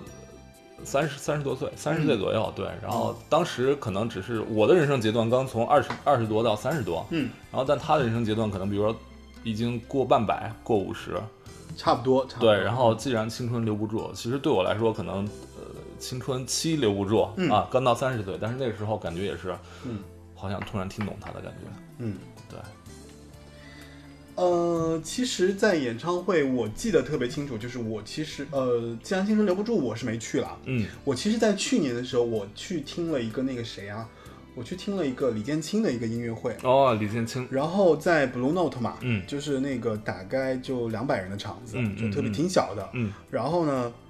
一开始我是为了听李建清去听的，嗯但我不知道最后他出来了。他会出来，对，然后出来他还唱了几首歌，当时我就说完了赚到了，然后嗯当时我还发了朋友圈，就是嗯觉得说、这个票买的就是特别值，就是智慧赚智慧票价，对啊，因为啊你想，呃，李建清本身就是他带出来的嘛，对吧？是然后后来他在上面还唱了几首歌，他唱了那个谁，呃，张艾嘉的《短歌》，啊，然后还有一首就是好像哦，也有给自己的歌吧，又应给该自是己的对歌，嗯，我我理解啊，就是我觉得李宗盛其实他做音乐也好，做吉他也好，或者说他做制作人也好，其实他已经到了一个就是说，我觉得是他到到了一个表达的一个瓶颈嗯，啊。这个瓶颈这个词不太好，就是我觉得他想表达的东西，他都能轻而易举的表达出来。对，就是他已经很清楚如何摸住音，就是怎么说，就是呃听众的一些命脉啊，就对，用一他些自己一块儿，对他，我记得当时呃有有有新闻上说、嗯说他呃写这个给自己的歌啊写山丘，然后后来就是因为这两首歌出来真的是这爆发性太强了，对啊就是对对，啊然后说为什么写这个，他说就是。呃，年纪过了五十岁，他说已经不用再用文字玩弄文字的方式啊啊再来表达什么，就是返璞归真，对吧？就所以就是我觉得他找到了一种特别好的表达方式，然后在、在现在这个年代，让人们去领略，就是说一个人怎么说经验的输出，对我觉得这个是特别怎么说就特别值钱的地方。对就是你你想，你听一首歌，你能听到一个人可能他这么多年来的一些心声，而且这些心声是从他心底里面真的是一件事情一件事情，然后爱过一个人，爱过一个人这样的一个输出之后的一些，可能就棒病成珠了，对对吧？对，就就真的是分泌出了一些让人觉得很很，反正金句频出吧，我觉得用比较俗的词就金句频出。呃，我我我我前面没讲完嘛，就是在那个现场听他嗯那个讲话的时候，我也是有那种感受，我就觉得说他其实也不太愿意再跟别人说啊，我音乐好还是不好，对，我写出来要怎么样，我写出来就是其实就就是是这给自己样听的对。啊，我我完全不需要证明什么，对啊，我不需要证明什么，对我我要唱的是我自己内心的这几年来的一些感触和是感悟是，然后我也希望能够有这种这种怎么说，愿意听我这种东西的人，嗯，然后来捧场。是别人愿不愿意听是他的事情。对，那你觉得哪些歌可以表达？比方说从他的这个年纪的变化，在他的歌里面有表达出来，有没有这样的例子嗯，可以讲讲？我有几首歌，我觉得可能是，嗯，呃，跟他的人生阅历以及当时经历的事情肯定是有关系的。对这是我的忘不断啊哈。嗯，就是比如说像呃《爱的代价》，《爱的代价》，我我猜啊，可能是有一些内心感触的，嗯也可能是写给别人，可能是写给自己，其实。然后第二个呢是，哎，我跟你说，《爱的代价》，我插一句啊，哦，就是《爱的代价》那个什么时候，那个那个是他的演唱会上，你知道他请了张艾嘉嘛？嗯，张艾嘉有问过一句话，说：“哦小李啊，你有没有真的爱过我啊 哦，因为？”有意思吗？我因为觉得也是这个很妙哎，对，就是因为因为又是一就个就是他他是制作人嘛，啊，对，制作人就是一定要爱自己，就做这的这，个我觉得这个很妙，是啊嗯就是就而且张艾嘉问他，你知道，对还不是他那个怎样？之前也有个说法，说是那个啊你继续李我宗就插盛对一下李这宗个盛会爱上每一个这个他制作过的这个对对对女歌手，对，对嗯对对啊对。然后呢，呃，第二首就是《当爱已成往事》，嗯，对，《当爱已成往事》，我记得有一次，呃，我不知道是网友剪辑还是什么，就嗯是是李宗盛和林忆莲他两个人的合唱嗯，两个人都唱的泪流满面的那种感觉，他们合唱呀，就是是合唱的是是吧合唱？的，对对对对嗯，这个这个我我我嗯对我触动还是很大的，对。然后再往后就是偏后期了，就真的是就是到了就是五十岁之后，嗯然后对自己人生的总结输出，山丘吧，对山丘啊给自己的歌，就甚至包括后来他跟李建清在就是合作做的一些作品的时候，我有的时候、呃嗯我我有有一种感觉，感觉李宗盛在归隐，然后是哎，李健听之前你可别忘了一个人哦，嗯那个谁，那个那个那个叫谁，怀珠那个是谁啊？怀珠杨宗纬对吧？啊。还有个杨宗纬呢，啊、杨宗纬，杨宗纬，我的感觉是说，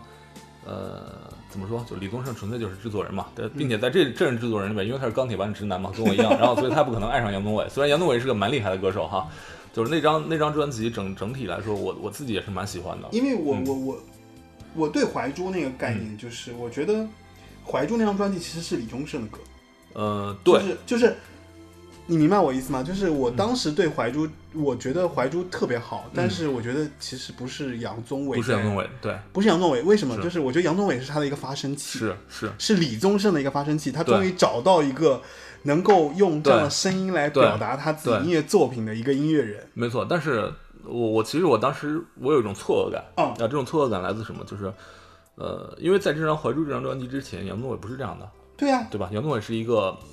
不能说油腻的情歌王子，但他但他是一个你包括看他去嗯对那个什么，他去那我是个歌手蒙面歌手吧，哦，对对对对，无论如何他唱那个什么黑白格，嗯都是那种就是你会觉得他其实蛮有情感，以及对蛮会对，表达的这样的他歌手。是能把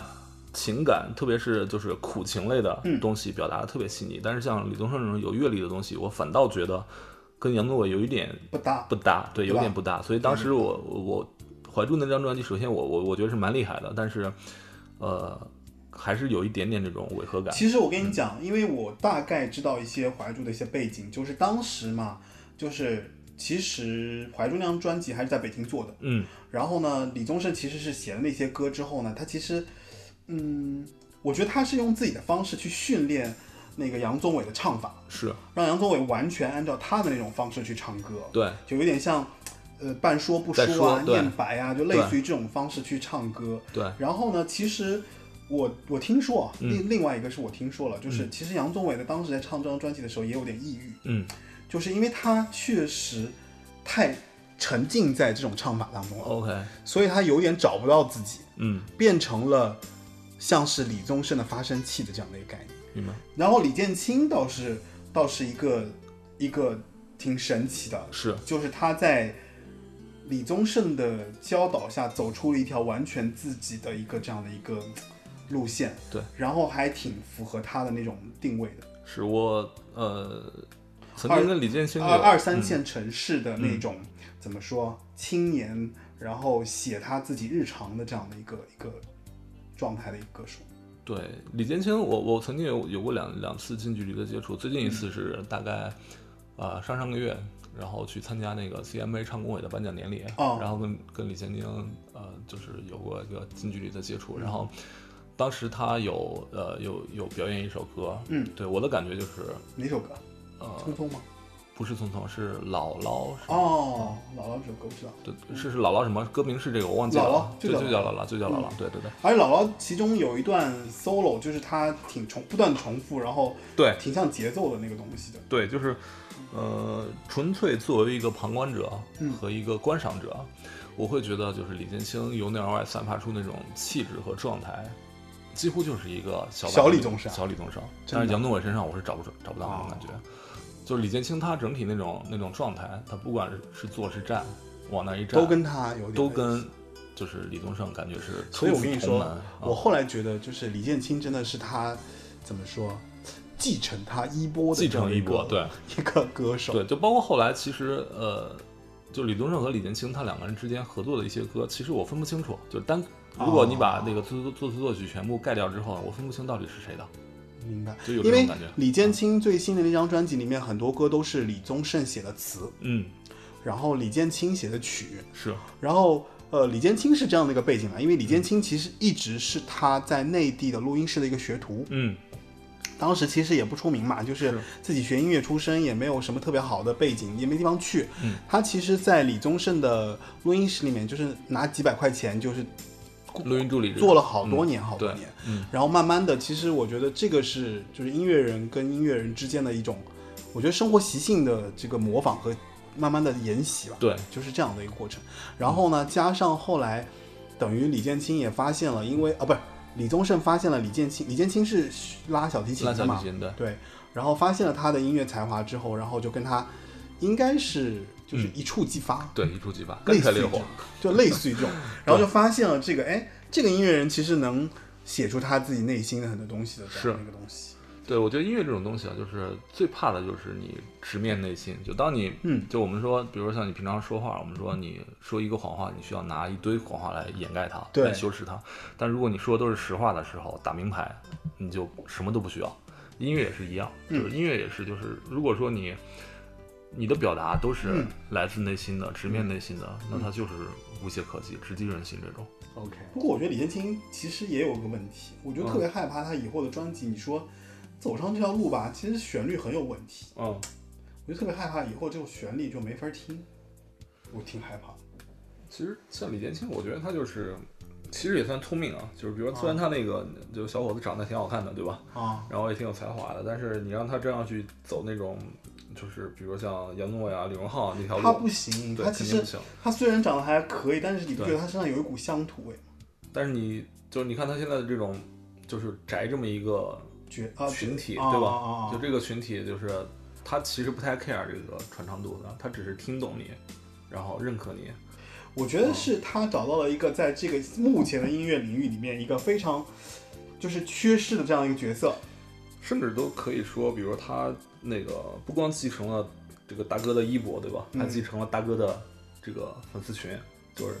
音乐、啊，呃乐迷，对，吧我觉？得这个你说的太对吧了，？对吧？他实际上他是，就这个群体，如果大哥没了之后，就转移到他身上去对了。你刚才不是问我吗？谁会还有没有可能再出一个李宗盛？啊，这个我一会儿问。对啊，然后你你想，就是总会有一些这种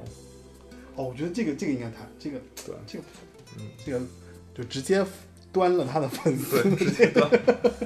说粉丝可能也就比如你说说是李宗盛的粉丝嘛，也未必是粉丝，对，但他是就我们都讲歌迷嘛，就我们那个年代其对真的实是对歌迷为主嘛对，但是是你要说粉丝，其实是这个年代慢慢才开对始出现的一个东西。对，但它所以就是一个标杆儿，它竖在那儿，让你看到，哎，这儿有一个人，他是这样活的。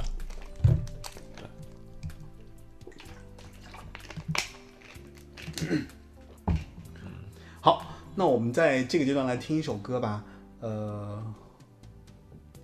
就听山丘吧，好，听一下想山说丘。却还没说的，还很多。咱这是因为想写成歌，让人轻轻地唱着，淡淡的记着，就算终于忘了，也值了。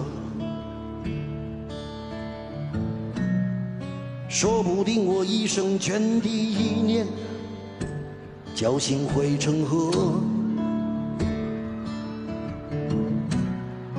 然后我俩各自一端，望着大河弯弯，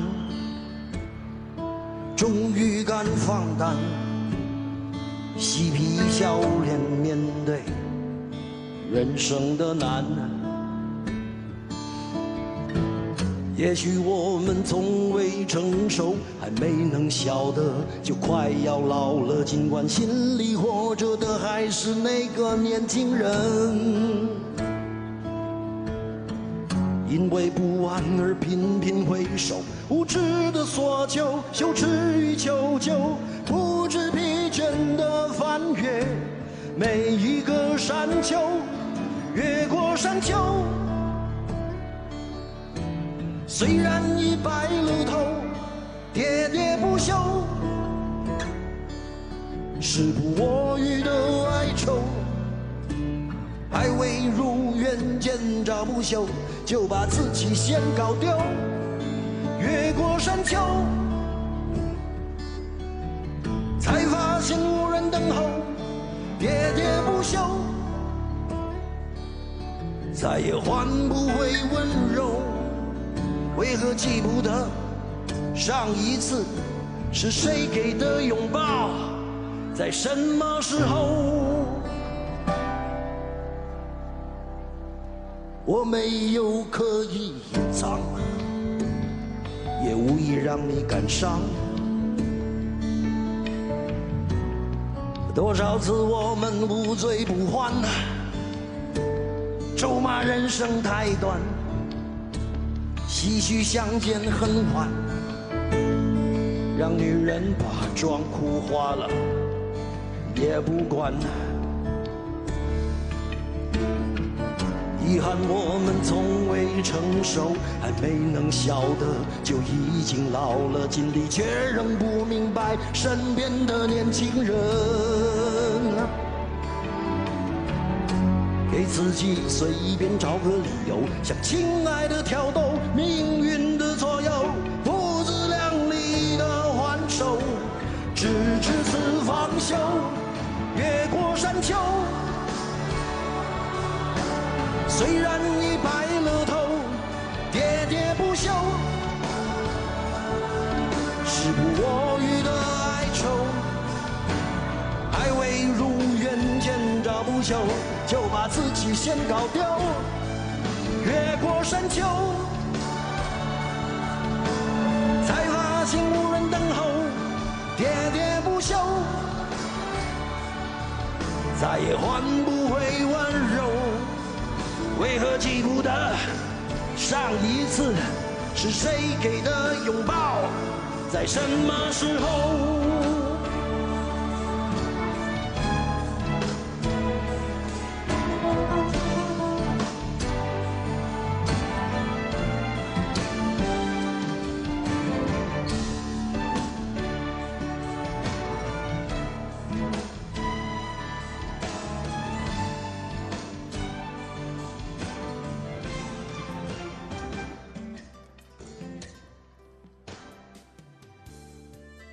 山丘他是这样讲的，他说他一三年就花了十年的、花了十年的时间，其实就其实山丘是他对就是说他以前音乐生活以及他在北京这十年的这个音乐总结，嗯然后他想要用音乐沟通一下他自己的人生经历，嗯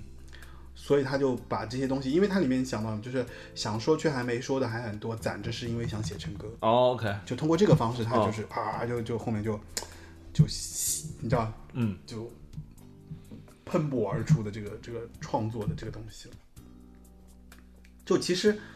我觉得他最后从山丘就想要让别人得到一个感觉，就是嬉皮笑脸面对人生的难嘛。嗯，嬉皮笑脸，对，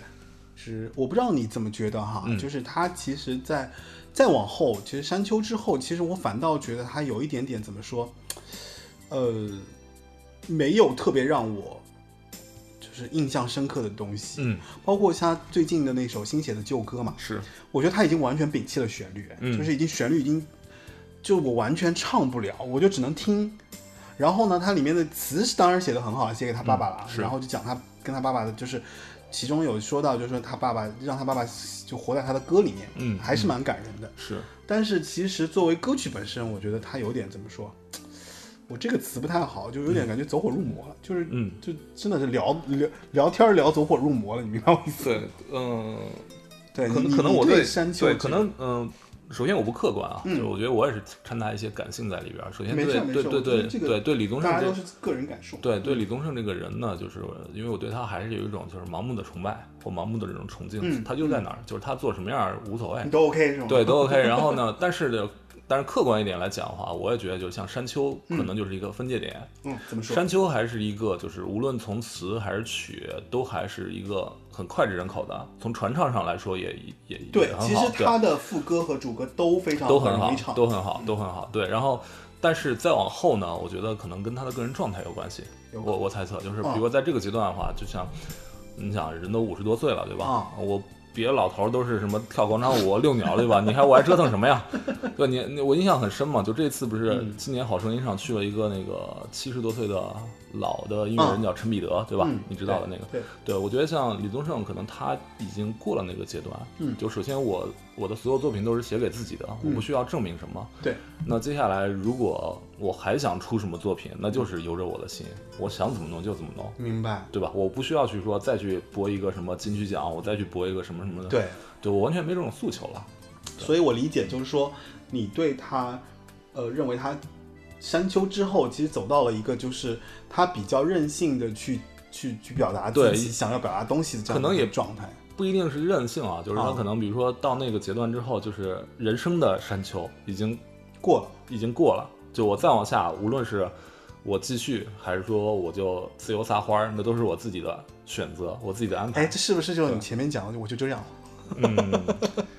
我我觉得他可能没有到那种哦放任的那种阶段，好吧但是他可能比如说他在这个阶段可能会更追求一些嗯生活呀，啊哦，说到生嗯活，我跟你讲，我其实他有一些、有一些、有一些事情还蛮值得、值得跟大家分享的，就是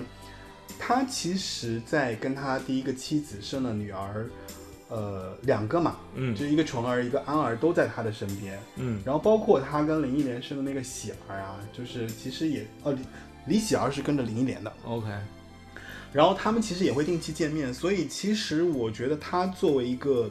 怎么说丈夫也好，就他其实对女儿其实是真的是付出了很多，虽然他自己都觉得自己不是一个好爸爸。嗯然后他怎么说？他说他说他有很多爱要付出，然后比如看着他女儿晚上睡得满头大汗的时候，他去抱抱她，嗯，帮她擦一擦汗，然后她朦胧醒来看，就是女孩儿朦胧醒来看到爸爸呢，然后就可以安心的睡下去。嗯这是他觉得他每天就特别怎么说，特别执着的一件事情。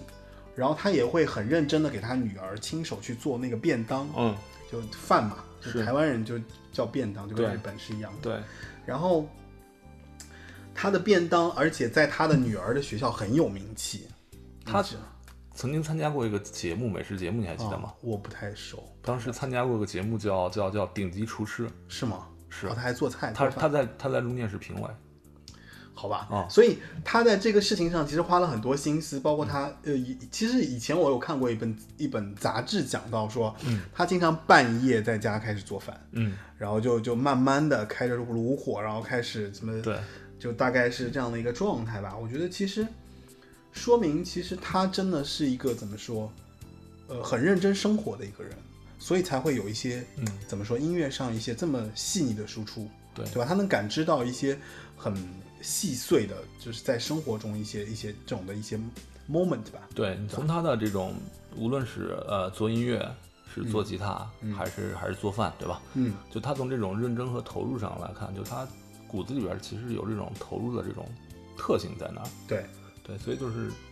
也也也难怪他做什么东西都能做得还不错。但是你有没有发现，就是他的这种投入和特性，我觉得他身上其实有一种幽默感。嗯，怎么说？就是一种老男人的幽默感，就是嗯比较自嘲，嗯又比较能够笑对自己，就是其实也是我觉得到了一定年纪之后，对自己怎么讲，就是没有那么多的要求，或者说表达自己的这个过程当中已经很自如了，然后他就会怎么嗯。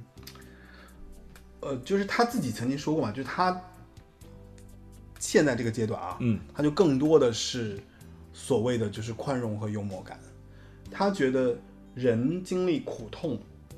就人不经历苦痛是很难有幽默感的。嗯，一旦经历过了之后呢，就是而幽默感又不仅仅是自嘲是啊，然后就是是自己对人生的一个觉悟。我不知道是不嗯是他，因为他后期其实对自己有一个论断嘛，就是说，就千万不要太把自己当回事儿。嗯，我觉得这个是比较怎么说？这是一个呃怎么说？这是一我我我我认为这是一个人生态度吧。嗯，对，可能特别是男人啊，就到了就年纪越大，就越自知的时候，你可能就会就越越越理解这句话，嗯就是。呃，特别是比如现在像他五十多岁，嗯呃你说还去追追求什么东西呢？就不要把自己太当回事儿，那些东西反倒是包袱。可能自嘲也好，或者说是，其实我觉得是一个自我描述，可能都没有到自嘲，就是让、让咱们觉得说，哎，他好像是在自嘲，嗯对实际上可能那真的是他的心里话。嗯，就我经常跟别人自嘲说，你看我眼睛小，所以看东西就看不清嘛。 你已经还好了。你跟他，所以你要跟他一样吗？他的招牌笑容就是，就是眯起他的那个那个眼睛，然后还有就是他他会露出他那个标志性的牙缝。嗯，他也说过，他说他每个人呢都有爱的本能啊，对嗯朋友、对家人，然后不一定是爱情要有出路啦。是是然后他每天活得很 live 呃 lively 吧，应该是嗯活泼，嗯，他这么说的。对然后他就说这样的话，你就可以每天有高潮。是，你还记得他曾经他的歌词里边写，就是说，尽管内心里边住的还是一个年轻人，嗯，到现在我认为他可能是已经接受住的是一个中年人，就是啊，他得就是活出中年人的样子。明白明白对，听首他的老歌吧，我觉得就是你像个孩子吧。嗯，好，我觉得这首歌其实呃反其实算是他比较早的一首歌曲，然后也也比较代表了他其实内心一直是住着一个。呃，我我还是认为他住着一个年轻人，或对者住住着着一一个个小年轻人孩，或者住对着一个淘气的人，或者说他会任任凭自己去走到一个未知的地方去做未知的尝试。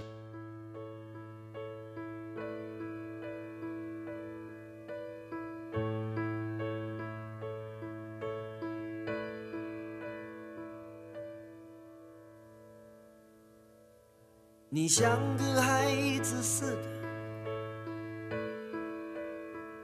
要我为你写首歌。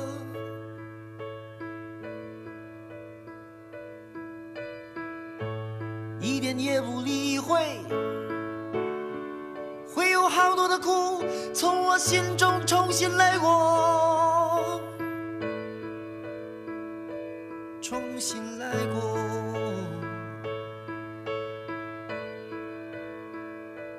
重新来过，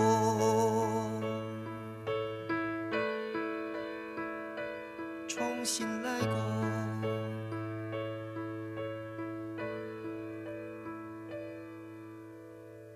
而写歌容易，写你太难。怕如果写了，因为想要你而有的苦苦坚持，就要被你统统发现，被你统统发现。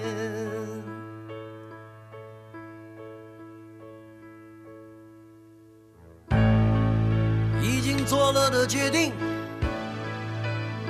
是不会再更改的了。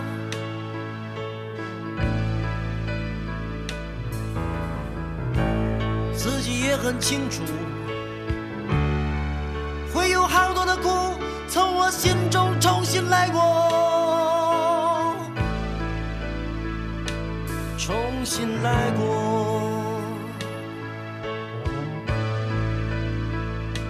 重新来过，重新来过。而决定容易，等待太难。怕如果等了，这些年学会的一点点成熟稳重，就要被你统统化解，被你统统化解，被你统统化解。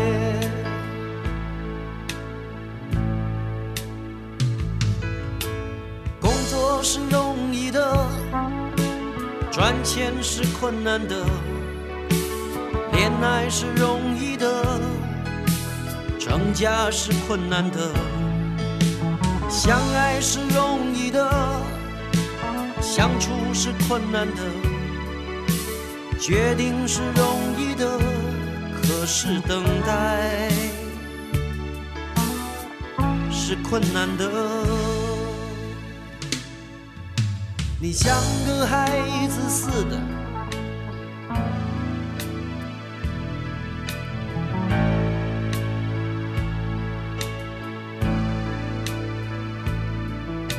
你像个孩子似的，要我为你写首歌。你像个孩子似的。好，欢迎回来。那刚刚我们听完《你像个孩子》这首歌，其实我们这个节目其实是完全没办法把李宗盛这么多，比方说他写了三百多首歌，是不可能在其中都来给大家听，或者说我们只能挑一些我以及我跟李隼都觉得还不错的歌来给大家放一下。嗯，那我不知道李隼你怎么看哈？就是其实你认为还会有下一个李宗盛吗？嗯，我觉得不光是李宗盛嗯啊，就你说，如果一个人，然后他渐渐归隐，嗯然后会不会有一个跟他一样的人出现，这个嗯都不一定。对，对，但是现在呢，有一些迹象，就是迹象表对，明有一些迹象，对吧？一个是李建清，对，然后李建清，呃，我我觉得就是说，第一，李建清因为长期跟李宗盛在一起，啊嗯，然后不光就是受李宗盛的感染，嗯可能也继承了李宗盛的一些衣钵，哦甚至继承了他一些的这个歌迷。哦，就直接把歌迷就是呃怎么说？用现在话说，就直接端掉了粉丝会，对对对对对对对，直接把这个粉丝会给连锅给收完端了，端对对对，收收收过完去了，对对对。那对我们那个时候其实还是歌迷为主哈，是就是是都大家都是歌迷。对那现在其实就是会讲粉丝啊这样。那对如果说李宗盛的粉丝的话，我觉得我跟你应该都算。都算，对吧？都算。那对我觉得这个是蛮可怕的，就是不能说下一个李宗盛出现，但是李宗盛的歌迷确实大家都会支持李建清。对，但是还还有，其实李宗盛他身上的标签也好，就是嗯包括就我们这种歌迷对他的理解，更多是一种他用音乐来诠释生活，没错来诠释情感。嗯，呃，只要是这一类的人，他有这个能力的，其实我觉得都会是就冒出来的，就包括前一段时间的那个去年《明日之子》出来那个毛不易，哦，毛不易的歌词也行就有人会拿他跟李宗盛做比较，对吧？嗯，我吧我觉得就是说毛不易，反正我自己的感受是，就是说，我觉得毛不易有个形，嗯，但它的内核其实还是不够坚硬，那是需要人生阅历去对吧历练的，对，就是我觉嗯得它的内核不够坚硬，它对确实是写出了一些嗯非常让人、怎么，它确实写出了一些非常让人怎么说有认同感的歌，是然后旋律性也好或歌词也好，对都让大家能够一下就抓住大家，对，其实是有那个潜质的，是对你这么一说，我倒觉得就是说，毛不易是有那个潜力的。对，他就，呃，像可能像李宗盛说的那种，比如说他是有这种，比如至少现阶段我是可以玩弄文字的，啊，对，然后但是我可能需要有更多的这种人生阅历来填补我的这个历练，我我我我这个内核，嗯，对，那你怎么看？就是说你自己跟他的这个李宗盛的这个怎么说，在在生活上也好啊，嗯或者说就是你对这件事情，啊，不，你对李宗盛这个人呐、还有他，你因为你毕竟也是听了那么久，是是，就是对，有没有什么自己生活上的一些思考或产出啊之类的？对，其实呃，丝毫不夸张地说啊，就是我我活成今天这个样子，其实真的一部分程度上是受李宗盛影响的。嗯，就是呃，你不能说，比如说我是他的粉丝，或者我是他的歌迷，然后我会照着他的这个样子去活。嗯，但是就是就像你你目力所及。能注意到的，说远远的地方有那么一个人，他是那样活的，嗯然后他对待生活的态度、对待嗯情感的态度、对待人生的态度是那样的，嗯，然后为什么就是你会看到它，是因为它某些方面跟你的价值观、跟你的逻辑是一致的，嗯，然后他又在走在前面，给你做了一个示范。那在后边儿，当你活到他那个年纪的时候，嗯你可能会先是懂他为什么当年他会这么去表达， OK，哎，然后等到你自己做这个事情的时候，你会想到当年曾经有这么一个人曾经这么做过， OK，对，所以走到走到现在这个年纪，越越往后去，我会觉得，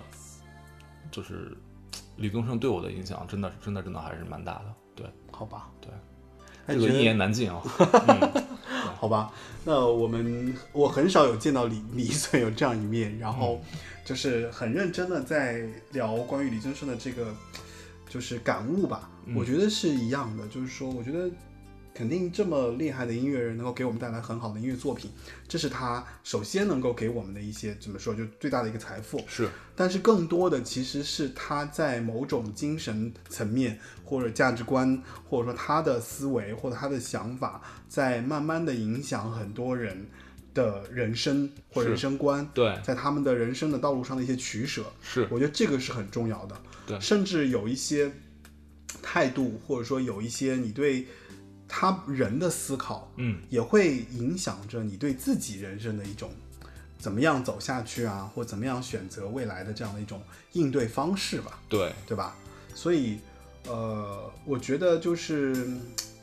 李宗盛那个《山丘》里面有一句歌词，我觉得特别总结了他的，哎，嬉皮笑脸面对人生的难。对吧？就是我认为，就是说，其实《山丘》里面，呃，我觉得他其实已经写的很很明白了，就是说，无论你遇到多大的困难，跟人生的一个部分的时候，其实你无非还是嬉皮笑脸的面对人生，对对吧？我觉是得这个其实是一种比较豁达的人生态度，对就是可能用“看穿一切”这个词有点俗吧，反正就是还是有一些、怎么说，就是人生的一些一些一些领悟。对，好，嗯，好吧，那其实我们今天聊李宗盛聊的差不多了， 是对吧？就是你还有什么心愿未了吗？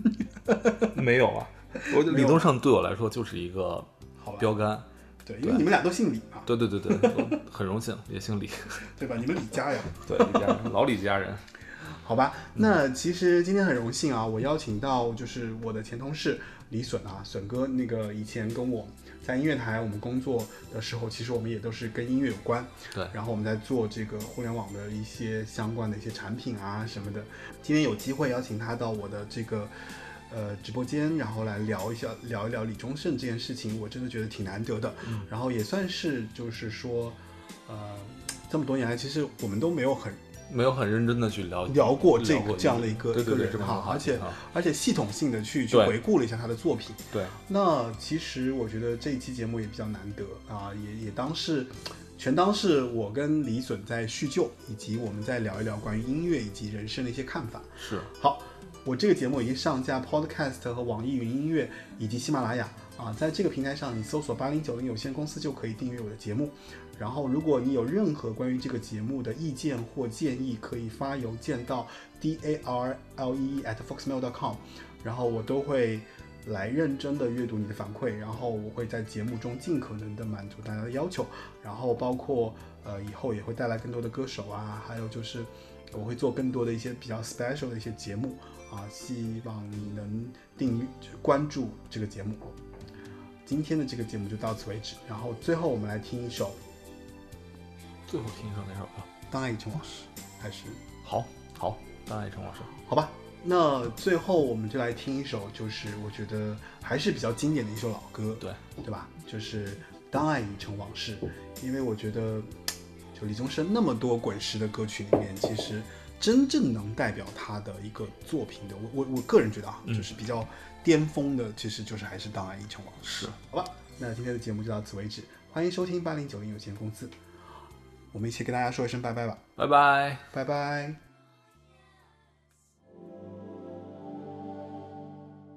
往事不要再提，人生已多风雨。纵然记忆抹不去，爱与恨都还在心里。真的要断了过去，让明天好好继续。你就不要再苦苦追问我的消息。爱情它是个难题，让人目眩神迷。忘了痛或许可以，忘了你却太不容易。你不曾真的离去，你始终在我心里。我对你仍有爱意，我对自己无能为力。因为我仍有梦，依然将你放在我心中。总是容易被往事打动，总是为了你心痛。一夜流连岁月中，我无意的柔情万种。不要问我是否再相逢，不要管我是否言不由衷。为何你不懂？别说我不懂，只要有爱就有有痛，爱就有痛。有一天你会知道，人生没有我并不会不没有同。你会是已不经同。太匆匆，我好害怕，总是泪眼朦胧。忘了我就没有用，将往事留在风中。往事不